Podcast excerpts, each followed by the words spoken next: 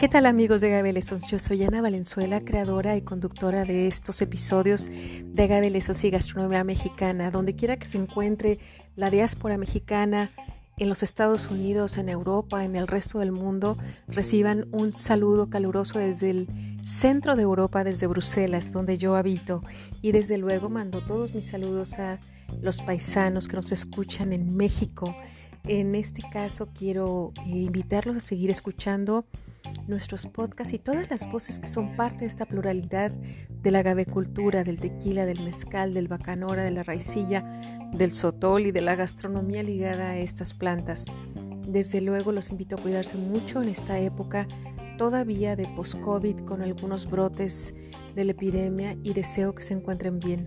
Recuerden que nosotros estamos en las redes sociales de agaveleson.com y también en Agavecultura en Facebook. Los sigo y les agradezco que me sigan. Hasta pronto. ¿Qué tal amigos de Agave Sean ustedes bienvenidos a este episodio. Les mando muchos saludos. Gracias por seguirnos desde Estados Unidos y desde luego desde México. Les mando pues un cordial saludo desde Bruselas, donde estamos casi por llegar nuevamente al confinamiento durante esta pandemia de COVID. Y bueno, pues nada más les pido y les eh, les deseo sobre todo que estén bien y les pido que guarden pues la sana distancia y las instrucciones de las instituciones de salud. Entonces, pues nosotros seguimos aquí con esta labor que es buena, la de hacer divulgación científica y bueno, pues ya tenemos más de 12.200 escuchas, así que muchas gracias por seguirnos y ya sabe, nada de fake news, nada de noticias falsas, sino puras eh, informaciones relevantes del mundo del agave. Bueno, pues este día tenemos a alguien que es eh, muy eh, importante personaje.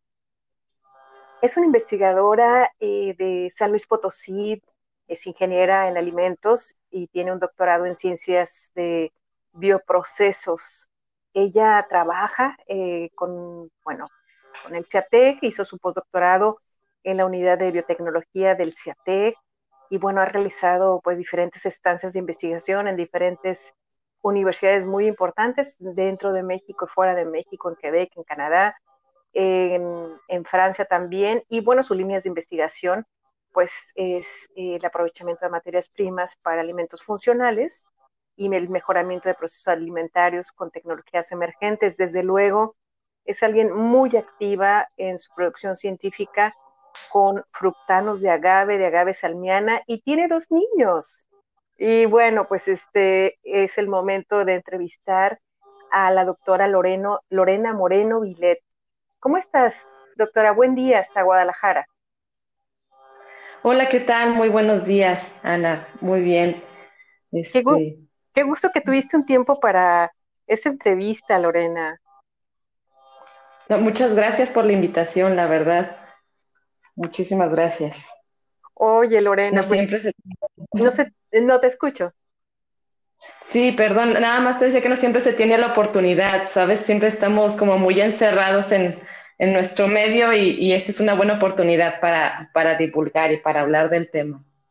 Sí, sí, Lorena. Fíjate que eh, esto de los eh, alimentos de agave, que es algo del conocimiento tradicional de México, pero que está siendo tratado a partir pues ya de la ciencia que se desarrolla en México y que tú eres pues un exponente muy importante, tú has producido mucho ya, yo creo que eh, pues no sé si son más de nueve artículos científicos en esto de agave salmiana, de los fructanos, de, bueno, de, de todo lo que haces con respecto a investigar los prebióticos y su eh, pues su respuesta, su actividad inmune, ¿verdad? Del sistema inmune de los humanos, aunque ya nos vas a platicar un poco a partir de esta introducción que yo doy, pero dinos qué, qué es lo que haces, con qué especies trabajas y platícanos de ti. Eh, sí, mira, pues como lo mencionabas, yo soy originaria de la ciudad de San Luis Potosí. Sí. Y ahí estudié tanto la licenciatura y posgrado en la Universidad Autónoma y por supuesto, pues ahí el recurso que teníamos en San Luis es, es el, le dicen el maguey mezcalero potosino, y es, es una agave salmiana precisamente. Y en, en, aquella época del 2007, eh, había un proyecto a cargo del doctor Miguel, Miguel Ángel Ruiz, en donde eh, buscaban precisamente diversificar el, los usos del maguey, ¿no? Porque estaba muy, eh, pues muy bajos los costos que les daban a los productores por kilogramo de, de, piña y se iba a la industria mezcalera. Entonces ellos buscaban ampliar el panorama e incluso querían abrir este, eh, una, una industria de algún uso diferente. Y en esa época pues estaba más eh, enfocados en hacer mieles y jarabes. Sí, sí. Y también había interés en los fructanos, ¿no? Entonces cuando yo entro al posgrado es que me toca este reto, precisamente que yo entraba quizás sin saber bien cómo iba el, el reto de obtener fructanos de agave y había otros compañeros enfocados en obtener mieles de alta fructosa, como se hacía en Jalisco, ¿no? Oye, este, déjame preguntarte aquí algo. Entonces, eh, ¿tú podrías ser la primera investigadora que trabajó con producción de fructanos de, agave salmiana en San Luis? Eh, podría decirse, digamos que hay, había, hay doctores que se enfocaban mucho al agave, el doctor este, Aguirre. Como no, eh, Sí, por supuesto, él, se enfocaba muchísimo al maguey, a, a, esta industria mezcalera, pero justo en esa época que entré, eh, eh, ellos se, enfocaban en esa parte y a mí me enfocaron al tema de obtener fructanos. Quizás ya no estaba tan, tan asociada a la planta y yo estaba más enfocada a la parte de procesamiento, el post cosecha. Y sí, digamos que me tocó trabajar de, eh, con esta materia prima, o sea, a mí me lo entregaban como materia prima para yo obtener fructanos. Este, a lo mejor podría decirse que sí, que es el, es el, me tocó a mí eh, ser la primera en trabajar con los fructanos, ¿no? En obtenerlos. Oye, y, claro que ellos han seguido, sí. Sí, sí, sí. Y, y, a partir de ahí se han seguido, sí tuvieron otras tesis este, para obtener fructanos, ¿no? Fructanos de agave. Y entonces, ¿cómo llegaste a Guadalajara y cómo seguiste? ¿Cómo has seguido tu línea de investigación? porque, bueno, inicias en el 2006, ah. Estamos en el 2020, entonces ya tienes 14 años trabajando con estos temas. Sí, bueno, inicié en el 2007 en maestría ah. y realmente terminé maestría y doctorado hasta el 2013, que es cuando sale tu primera publicación, ¿no? Sí. 2013. Y a partir de ahí, pues, pues yo creo que fue este gusto por el, por el agave, ¿sabes? obviamente estando en San Luis, mucha referencia eres, Jalisco por, pues por la importancia que tiene el, agave tequilana a nivel internacional y pues son referencia, ¿no? Entonces, en San Luis intentamos hacer esta, em, este proceso de extracción de fructanos y a la par se estaba montando una planta para, para mieles y jarabes. Entonces, eh, empezamos a lo mejor a ciegas, eh, haciendo las pruebas. Yo quería obtener, a partir de los jugos, hacer un secado y obtener el polvo pero también yo estaba tratando con una materia prima un poco distinta al tequilana, ¿no? Tiene menos azúcares, este, eh, son menos rendimientos, es un agave mucho más grande, quizás tenemos muchas, hay más aponinas, entonces eh, sí es distinta la materia prima. Y, pero pues al final, ¿no? Al final maestría sí obtuve un, polvito como tal. Este, y el reto fue de que ya que lo obtuve, eh, que nos damos cuenta que no se podía mantener por mucho tiempo, ¿no? Se, em, e, era muy higroscópico. Mira. Era muy diferente a la, a la inulina, ¿no? A la inulina comercial que la podías mantener en polvo mucho tiempo, los de agaves eran muy higroscópicos y se me hacía un jarabito. Entonces em, nos damos cuenta que en el contenido de azúcares tenía muchos azúcares libres que me lo hacían muy higroscópico. Claro. Entonces se plantea, sí, planteamos aquí para doctorado, por eso es que me quedé casada en el mismo tema, eh, el, reto de poder purificarlo, ¿no? De poder obtener el fructano puro libre de azúcares y poder este, mantenerlo por más tiempo. Entonces, fue que le seguí entonces le seguiste, pero entonces no dejaste ningún espacio entre la maestría y el doctorado, o sea, seguiste eh, directamente. Sí, exacto. De hecho, eh, solo pedí el cambio a, un doctorado directo y, me mantuve en el tema.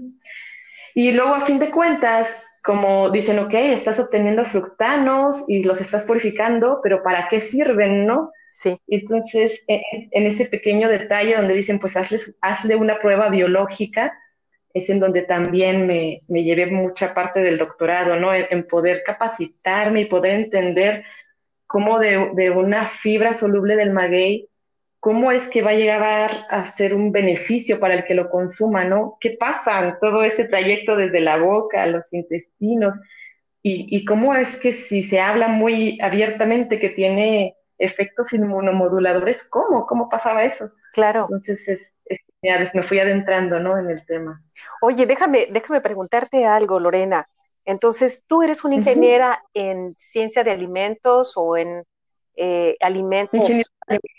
Sí, y entonces, eh, pues en esta parte ya del doctorado, o sea, ya habías pasado la maestría, nos dices, encuentras la inulina, que es completamente diferente, bueno, los fructanos, más bien dicho, eh, que es diferente a lo que se había encontrado en tequilana, con algunas características higroscópicas mucho mayores por los azúcares libres, pero entonces estabas directa al doctorado y ahí sucede que tienes que aprender a cuestiones que tienen relación con eh, el sistema inmune.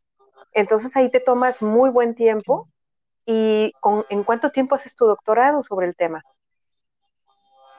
Este, pues digamos que me tomó de, la maestría del 2007 al 2013, unos seis años entre maestría y doctorado. Claro. Y entonces, pues, llegas a, a, a, qué resultados ya cuando terminas el doctorado, porque bueno, ya, ya con eso, ese tiempo y haber estado eh, comparando aspectos de Tequilana, me imagino, con la bibliografía que ya había eh, las referencias y luego tú trabajando con Salmiana, pues debes haber llegado a pasos muy interesantes, ¿no? Sí, de hecho, por ejemplo, en esa época em, yo no estábamos muy enterados, pero en Jalisco también estaban en, realizando la misma investigación en ese sentido, porque había empresas, a, la diferencia es que allá estaba haciendo una investigación para que se montase una empresa después y aquí había empresas que se habían montado en esa época a la par, pero justamente estaban lidiando con ese proceso de obtención y de extracción y purificación. Entonces, eh, cuando yo termino el doctorado, había hecho unas pruebas de, utilizaba tecnología de membranas para, para purificar y es donde me, me, ayudaron un poco en Francia eh, para utilizar un equipo y poder purificar. Probarlas en células, después en animales, después en personas me enfoqué a la parte in vitro con células del sistema inmune, con bacterias probióticas y con las fibras que obtenía. Claro. Mi punto de comparación, eh, mucho de mi punto de comparación fue eh, con la inulina. Como ella era un, ingrediente comercial, me comparaba mucho con la inulina de achicoria. Claro. Este, los de agave tequila no, estaban muy disponibles, no, no era fácil este, obtenerlos en cualquier lado, no, no estaban comerciales más sí, que sí. nada. Este, y entonces, el, realmente fue, eh, ya que terminé el doctorado, que me acerqué en CIATEC, a Guadalajara, y hasta que entré al postdoctorado que me di cuenta de, de, pues de todo lo que ellos también tenían camino investigando, ¿no? Sí, ah, También había muchos investigadores en, en esa área, ¿no? De diferentes áreas investigando sobre fructanos, de este, todo esto del maguey.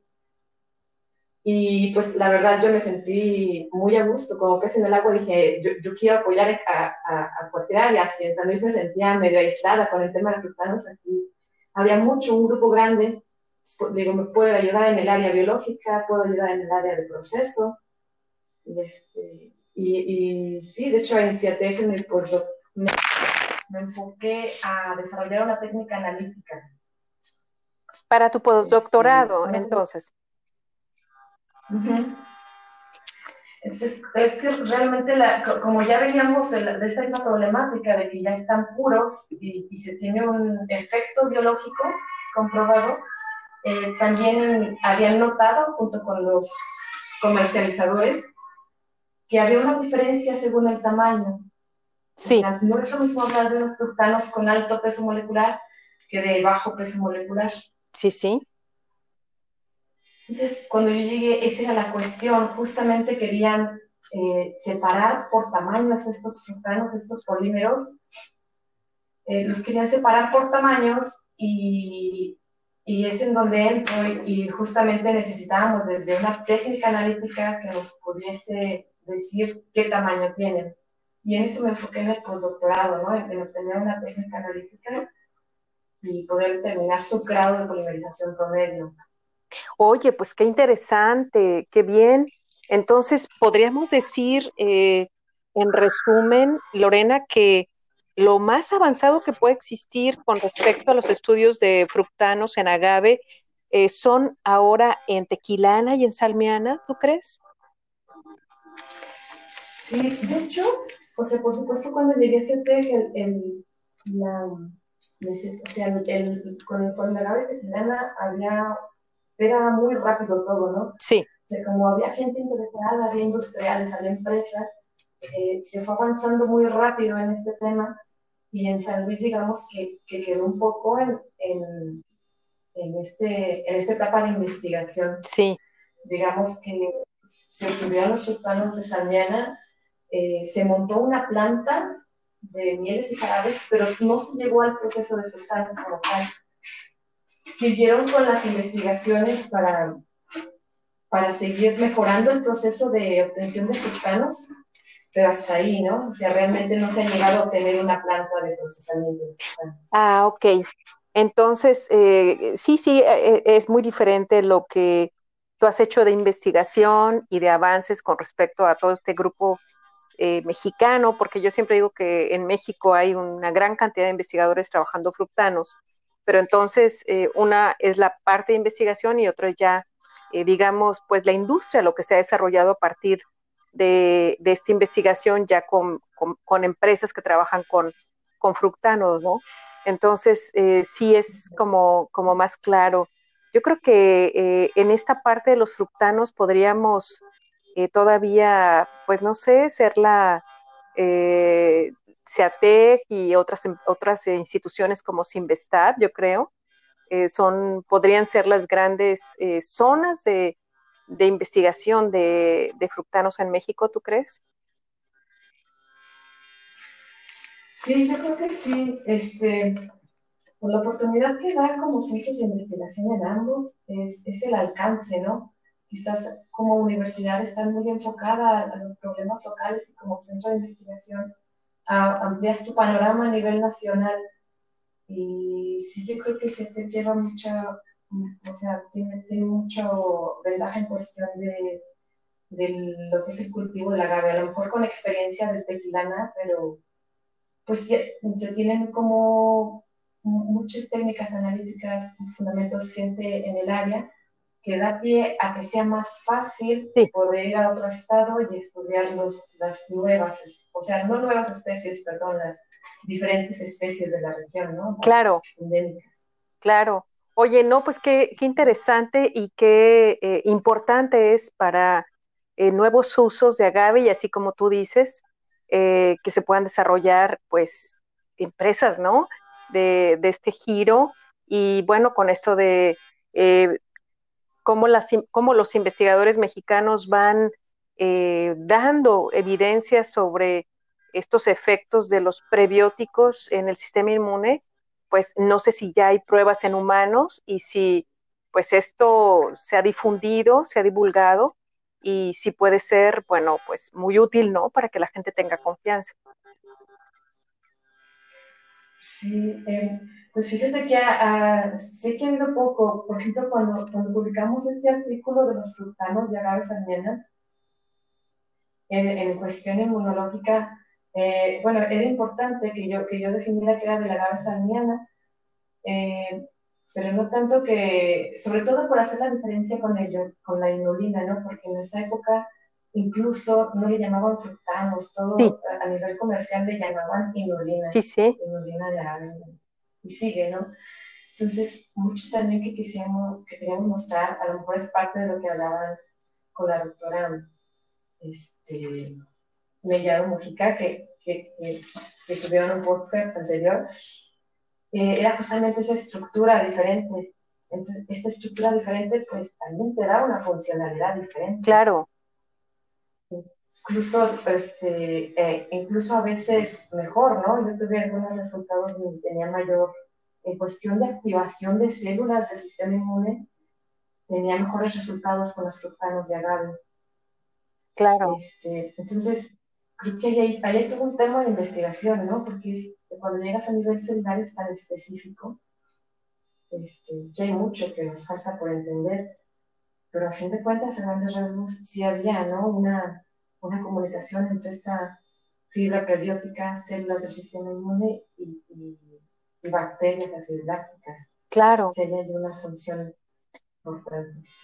Oye, pues este quiere decir que queda todavía mucho por avanzar con respecto a eh, pruebas ya, no digamos como si se tratara de una medicina, pero sí como eh, se tratara de asegurar que si tiene efectos en el sistema inmune humano, pues todavía faltan pruebas, ¿verdad? Sí, si acaso sí he visto artículos en donde, obviamente yo, me quería enfocar a, una persona sana, ¿no? Sí. ¿Qué efecto hay? Pero hay algunos artículos que mencionan, por ejemplo, con enfermedades intestinales, de enfermedad de Crohn, que le llaman que ya son enfermedades crónicas de inflamación de intestinos, o incluso hay un artículo sobre personas con SIDA que, tienen este padecimiento, que, son, que están inmunodeprimidos, que les dan dosis de, de fructanos diario y pueden ver alguna mejoría en, síntomas o rescisión de, le llaman como rescisión de la enfermedad por cuestión de, eh, de que ya no tienen ciertos malestares, ¿no? O que en, dado caso incrementaron una cuenta de, de linfocitos en sangre. Esos efectos sí los han visto ya en personas. Los han hecho, ya han evaluado. Bueno, pues eh, todo un tema aquí por seguir y bueno, pues yo eh, estoy muy, muy interesada en seguirlos, aunque esté de lejos, y de recomendar sus trabajos a otros investigadores en el mundo y a la gente que nos escucha, Lorena. Entonces, pues muchas gracias por este tiempo. Eh, ¿Tú eh, tienes un mensaje especial para despedir este podcast? Pues quizás nada más eh, recordarles que, pues, los fruteros de agave es un área muy amplia, tanto de aplicación para elaborar alimentos funcionales como de investigación. ¿no? Sí. ahorita en, en CIATEC, eh, en lo que más me estaba enfocando, es en, en, las etapas de purificación o fraccionamiento con tecnología de membranas y en que incluso nos da para investigación básica poder entender también, como tienen una estructura muy particular, eh, eh, con ramitas, con enlace, no es solamente una, un polímero claro. sino que tiene estas ramitas. Eh, justamente también dificulta tanto los procesos de purificación como, como también tiene diferentes funciones, eh, tanto biológicas como funcionales. Entonces, dan un campo de estudio muy interesante eh, a nivel de ciencia básica y también a nivel de aplicación para para poderle dar un, mayor eh, potenciar su uso, ¿no? Porque mucho mencionan los, los productores de fructanos, que ya de las empresas que hay aquí en Jalisco, que necesitan ayuda como para poder difundir su uso, ¿no? Que la gente se lo solicite. Generalmente tienen sus mercados a nivel internacional, y, pero aquí en México no. y es lo más curioso. Claro eh, viviendo en México, produciendo en México, pero, pero no sabemos cómo utilizarlo, cómo consumirlo. Y las mismas personas que fabrican productos, desde pan, galletas, cosas simples, no saben cómo incorporarlo, ¿no? Y realmente pues, hay un ingrediente muy, muy importante, o sea, y, nacional, que yo creo que se puede ayudar mucho a, difundir su uso. ¿no? Sí, Qué, interesante este mensaje, ¿no? Para dar a conocer más en México que ahí están eh, los fructanos de agave, que están eh, ustedes avanzando en su estructura y que, bueno, es muy importante que sigamos platicando con gente que hace ciencia como tú y que nos platiquen y que nos digan eh, cómo van avanzando y cómo esta comunicación puede llegar a toda la audiencia, no solamente en México, sino en los Estados Unidos y puedan conocer más de las bondades de sus productos. Lorena, muchísimas gracias por tu tiempo el día de hoy. Eh, gracias por participar. Gracias. gracias, hasta luego.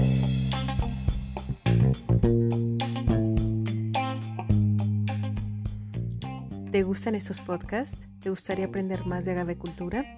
No lo olvides, haz contacto conmigo en info